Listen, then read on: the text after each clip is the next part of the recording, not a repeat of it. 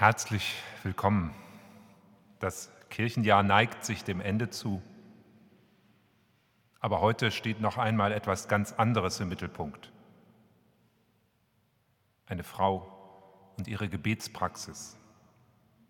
Heute steht im Mittelpunkt das Thema Beten, Kontakt aufnehmen zu unserem Gott. Das lasst uns tun, heute in diesem Gottesdienst, den wir feiern im Namen Gottes des Vaters, des Sohnes und des Heiligen Geistes. Amen. Ich weiß nicht, ob Sie den Gemeindebrief manchmal lesen, da steht für heute drin der Mädchenchor. Das war ein Irrtum unsererseits, den müssen wir heute ersetzen, aber das kriegen wir hin. Lasst uns gemeinsam singen. Tut, wir, tut mir auf. Die schöne Pforte.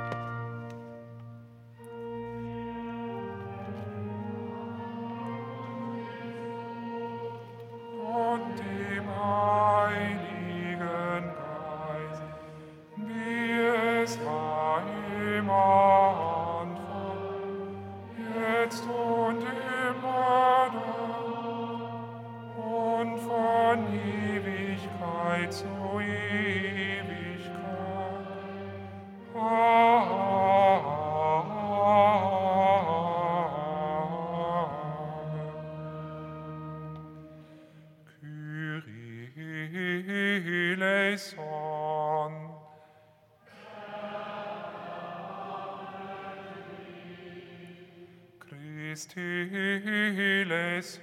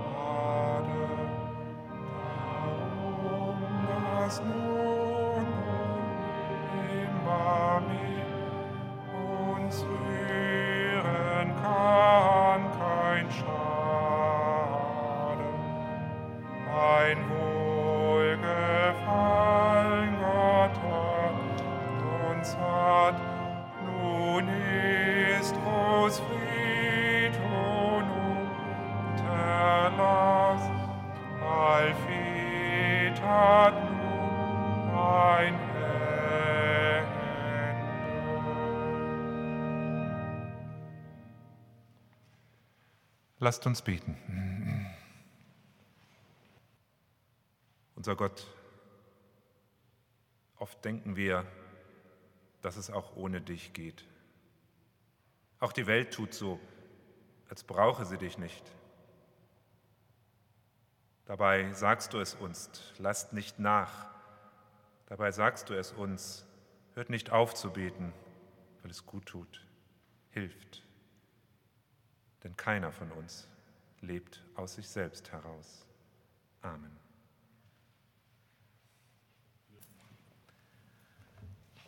Jetzt, wo die technischen Schwierigkeiten überwunden sind, versuchen wir es nochmal. Römerbrief Kapitel 14, dort heißt es, unser keiner liebt sich selber und keiner stirbt sich selber. Leben wir, so leben wir dem Herrn. Sterben wir, so sterben wir dem Herrn. Darum, wir leben oder sterben, so sind wir des Herrn. Denn dazu ist Christus gestorben und wieder lebendig geworden, dass er über Tote und Lebende Herr sei. Du aber, was richtest du deinen Bruder? Oder du, was verachtest du deinen Bruder? Wir werden alle vor dem Richterstuhl Gottes gestellt werden. Denn es steht geschrieben, so wahr ich lebe, spricht der Herr, mir sollen sich alle Knie beugen und alle Zungen sollen Gott bekennen. So wird nun jeder von uns für sich selbst Gott Rechenschaft geben. Darum lasst uns nicht mehr einer den anderen richten, sondern richtet vielmehr darauf euren Sinn, dass niemand seinem Bruder einen Anstoß oder Ärgernis bereite.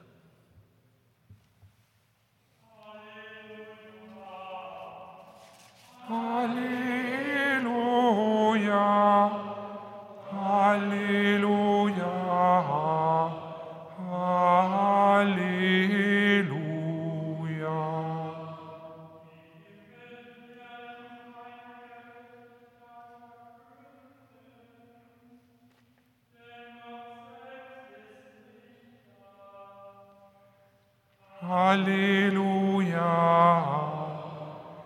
Hallelujah. Hallelujah.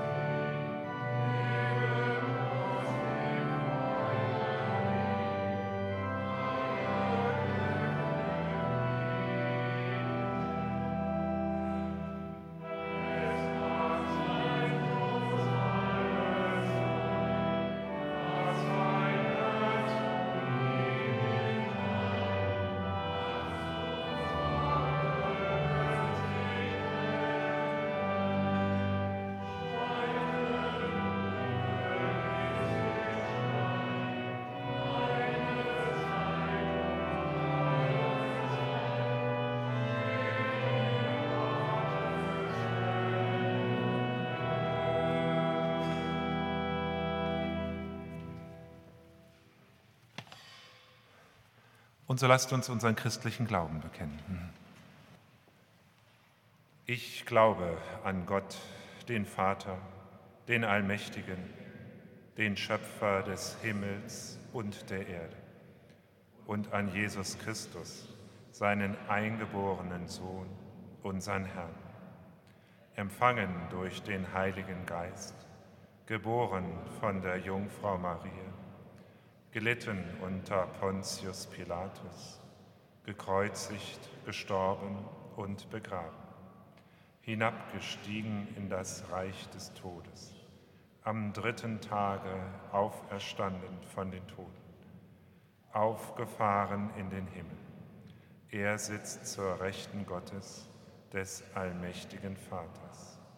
Von dort wird er kommen, zu richten die Lebenden und die Toten.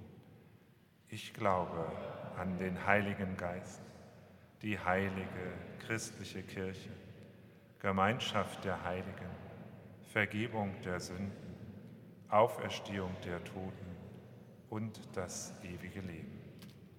Amen. Er sagte ihnen aber, so heißt es im Predigtext Lukas 18, er sagte ihnen aber ein Gleichnis davon, dass man alle Zeit beten und nicht nachlassen solle und sprach, es war ein Richter in einer Stadt, der fürchtete sich nicht vor Gott und scheute sich vor keinem Menschen. Es war aber eine Witwe in derselben Stadt, die kam immer wieder zu ihm und sprach, schaffe mir Recht gegen meinen Widersacher.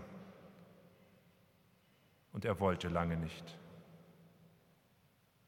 Danach aber dachte er bei sich selbst, wenn ich mich schon vor Gott nicht fürchte, noch vor keinem Menschen scheue, will ich doch dieser Witwe, weil sie mir so viel Mühe macht, Recht schaffen, damit sie nicht zuletzt komme und mir ins Gesicht schlage. Da sprach der Herr, hört, was der ungerichte Richter sagt. Sollte Gott nicht auch Recht schaffen seinen Auserwählten, die zu ihm Tag und Nacht rufen, und sollte er bei ihnen lange warten? Ich sage euch, er wird ihnen Recht schaffen in Kürze. Doch wenn der Menschensohn kommen wird, wird er deinen Glauben finden auf Erden? Liebe Gemeinde, beten Sie vor dem Schlafengehen oder zwischendurch? Machen Sie das oft oder manchmal? Ich lese nochmal den ersten Vers. Jesus sagte, dass sie alle Zeit beten und nicht nachlassen sollen. Warum er das sagt? Weil es für das Beten aus meiner Sicht jedenfalls drei Gründe gibt. Zuerst einmal, wenn wir beten, dann glauben wir. Sonst würden wir das nicht tun. Wenn wir beten, dann glauben wir, dass der Grund der Welt nicht eisig oder stumm ist. Wenn wir beten, glauben wir, dass der Kern allen Lebens, also Gott, ansprechbar ist. Wenn wir beten, dann wissen wir, Gott ist kein stummer Gigant, kein leidenschaftsloser Verfüger, der von oben herab regiert. Liebe Gemeinde, schon das ist viel. Das Zweite, wenn wir beten, dann interpretieren wir die Welt in ihrem Grunde nach gut, als gut und damit Gott auch. Ich finde, das ist wichtig, gerade in diesen pessimistischen Zeiten. Das Dritte, wenn wir beten, dann wird klar, wir sind keine Marionetten, wir sind keine stummen Diener Gottes, weil wir nicht nur rund um die Uhr zu Gott beten können, sondern weil wir tatsächlich verhandeln können, weil wir mit Gott auch so reden können, wie wir mit einem Freund reden. Und nirgends gibt es so wenig Sprachverbote wie im Gebet. Halten wir das fest. Allein die Tatsache, dass ich bete, ist gut, weil es zeigt, ich habe Kontakt mit Gott. Und allein die Tatsache, dass ich bete, zeigt, dass ich mir nicht selbst genug bin. Es ist ja auch so, ich habe Ulfert Smith eben vor der Kirche noch beim Rundgang getroffen und er hatte kalte Hände. Und das ist ja so, ich kann mir meine Hände nicht selber wärmen. Eigentlich wissen wir das, eigentlich.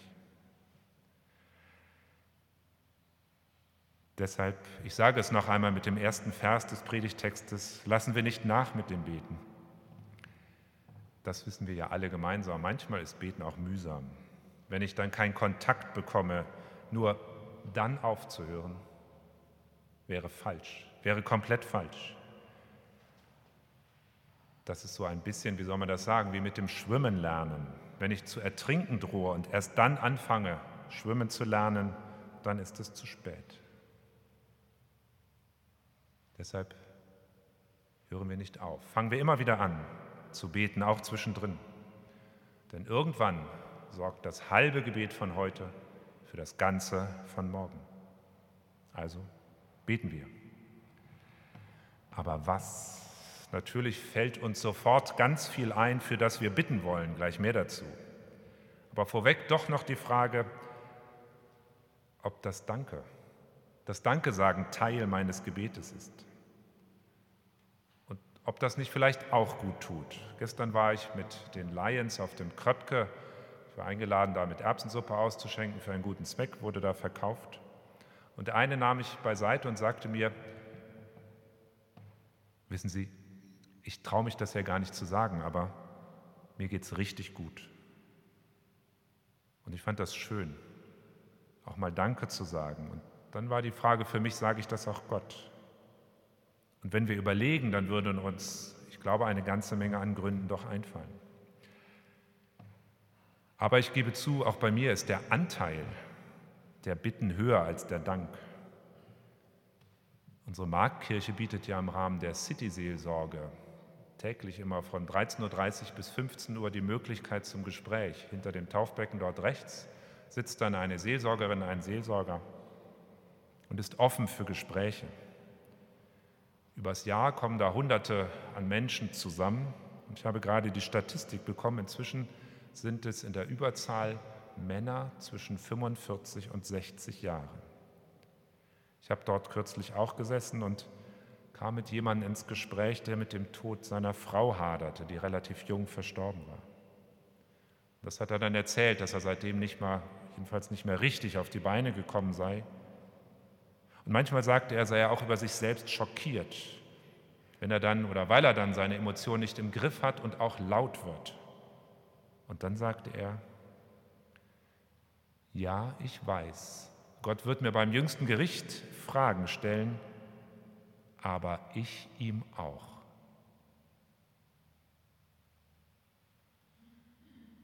Und damit bin ich bei der Witwe aus unserem Predigtext.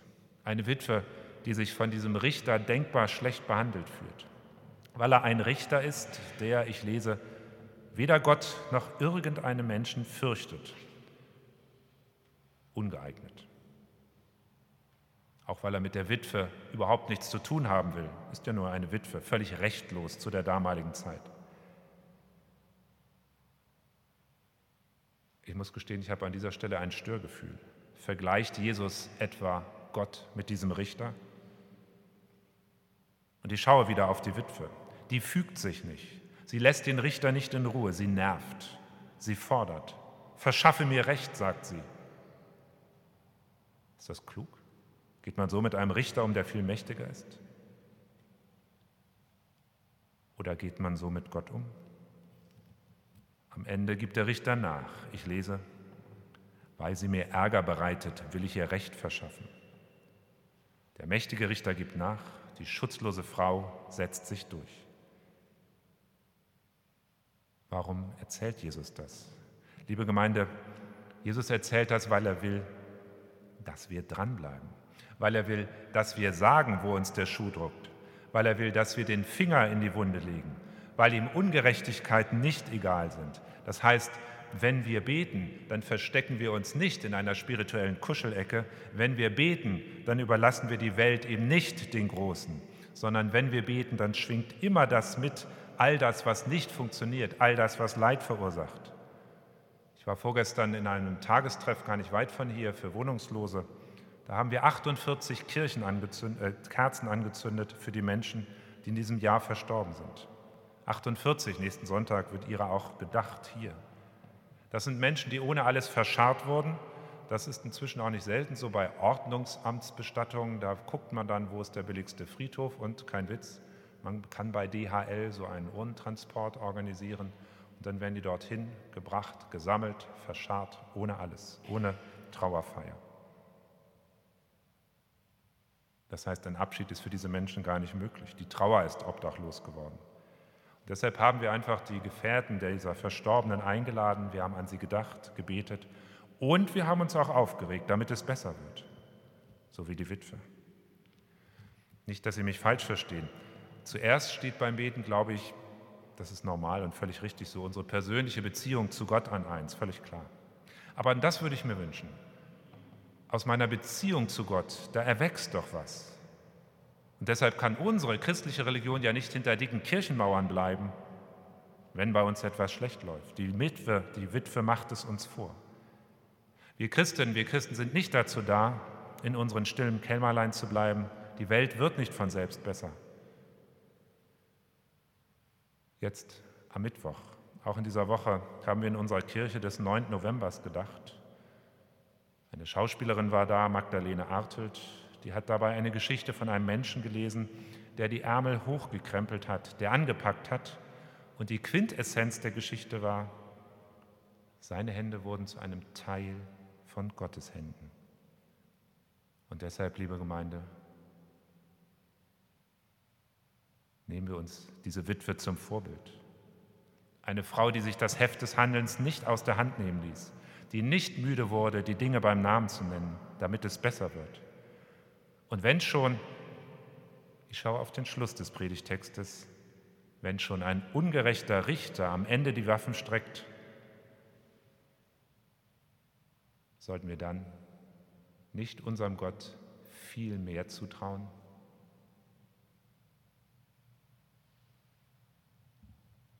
Amen.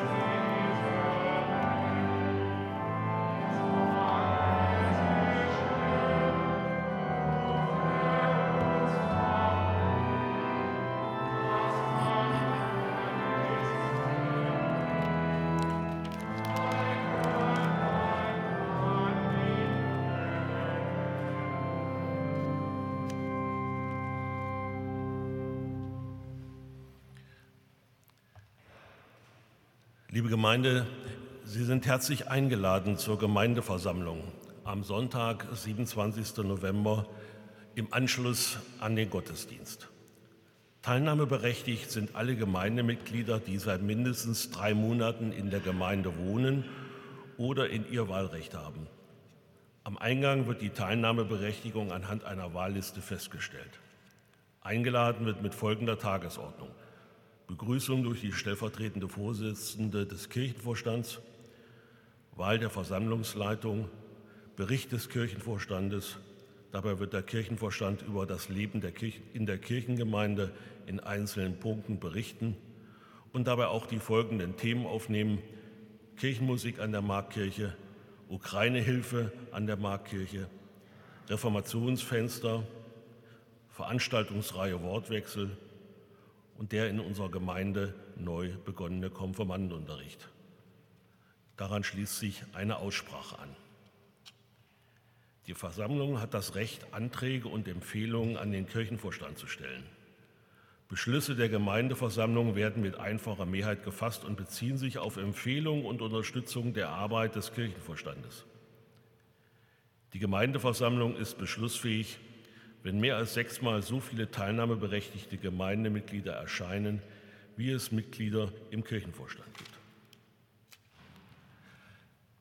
Die heutige Kollekte erbitten wir, den, wir für den Volksbund Deutsche Kriegsgräberfürsorge und für die Aktion Sühnezeichen Friedensdienste. Jährlich absolvieren rund 180 Freiwillige in 13 Ländern mit der Aktion Sühnezeichen Friedensdienste ihren einjährigen Friedensdienst und hunderte Menschen arbeiten zusätzlich in den Sommerlagern mit. Sie engagieren sich zum Beispiel für Überlebende der Shoah und in Gedenkstätten. Der Volksbund unterstützt in diesem Jahr unter dem Motto Projekt Frieden Mini-Workcamps für Jugendliche, die bereits an Camps im Ausland oder an Schulprojekten teilgenommen haben. Am Ausgang erbitten wir Ihre Gaben für die diakonischen Aufgaben der Marktkirchengemeinde. Gott segne Gebende und jene, die die Gaben empfangen. Der Wochenspruch aus dem zweiten Korintherbrief möge Sie durch diese Woche begleiten. Dort heißt es, wir müssen alle offenbar werden vor dem Richterstuhl Christi.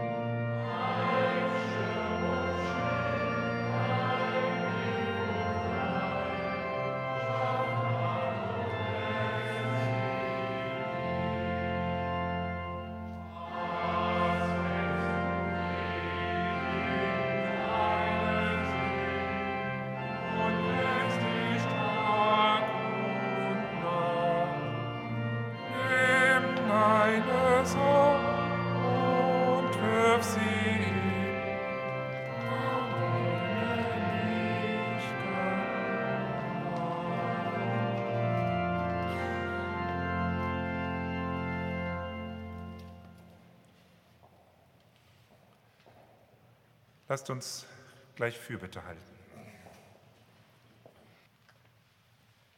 Unser Gott, wir bitten dich für die Menschen, die heute an den Mahnmälern stehen.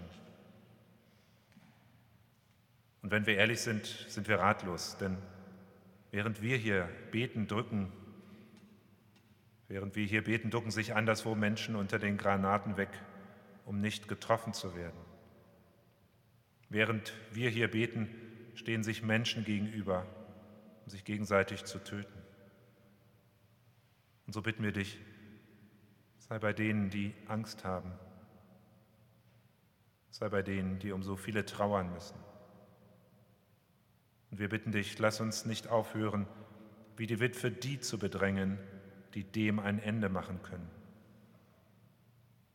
Und so, unser Gott, bitten wir dich für die Menschen, die diese Verantwortung haben. Stärke ihnen den Rücken zum Frieden, auch wenn sie mutlos sind.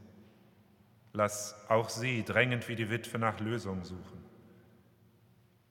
Unser Gott, so bitten wir dich auch für uns, dass wir nicht müde werden zu sagen, was gesagt werden muss, dass wir wie die Witwe nicht müde werden zu beten, was erbeten werden muss.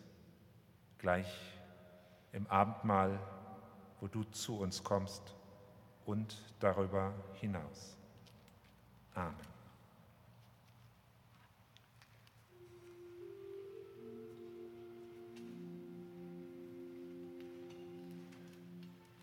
Der Herr sei mit euch.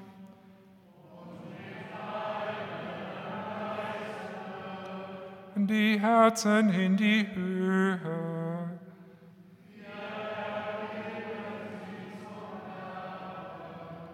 Lasset uns Dank sagen dem Herrn, unserem Gott.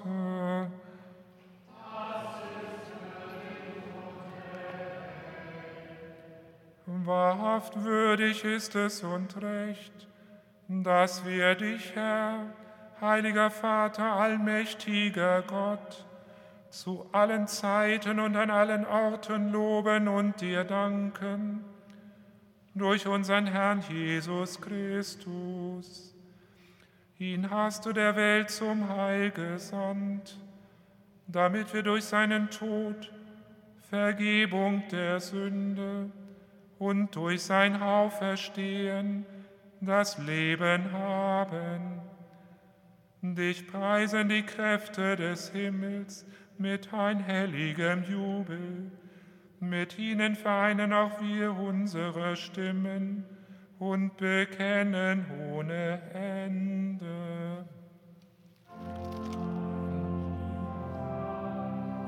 Sanctus Dominus, Deus Sabaoth, Deus Sabaoth, Sanctus, Sanctus,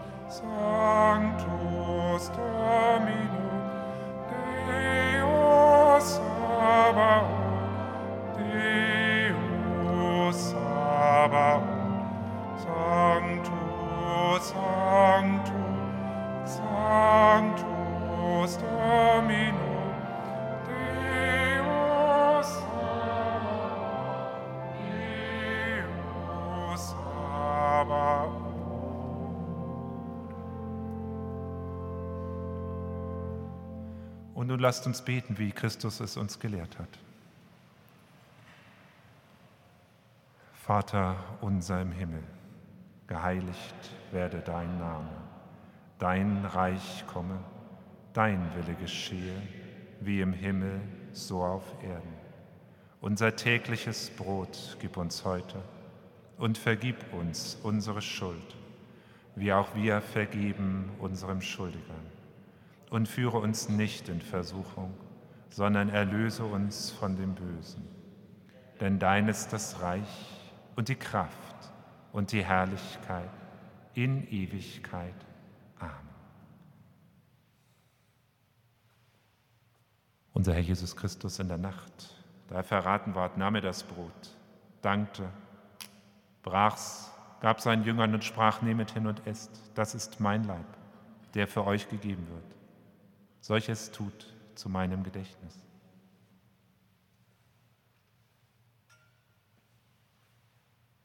Desselben gleich nahm er auch den Kelch nach dem Abendmahl, dankte, gab ihn denen und sprach, nehmet hin und trinket alle daraus. Dieser Kelch ist das Neue Testament in meinem Blut, das für euch vergossen wird zur Vergebung der Sünden. Solches tut, so oft ihr daraus trinket, zu meinem Gedächtnis.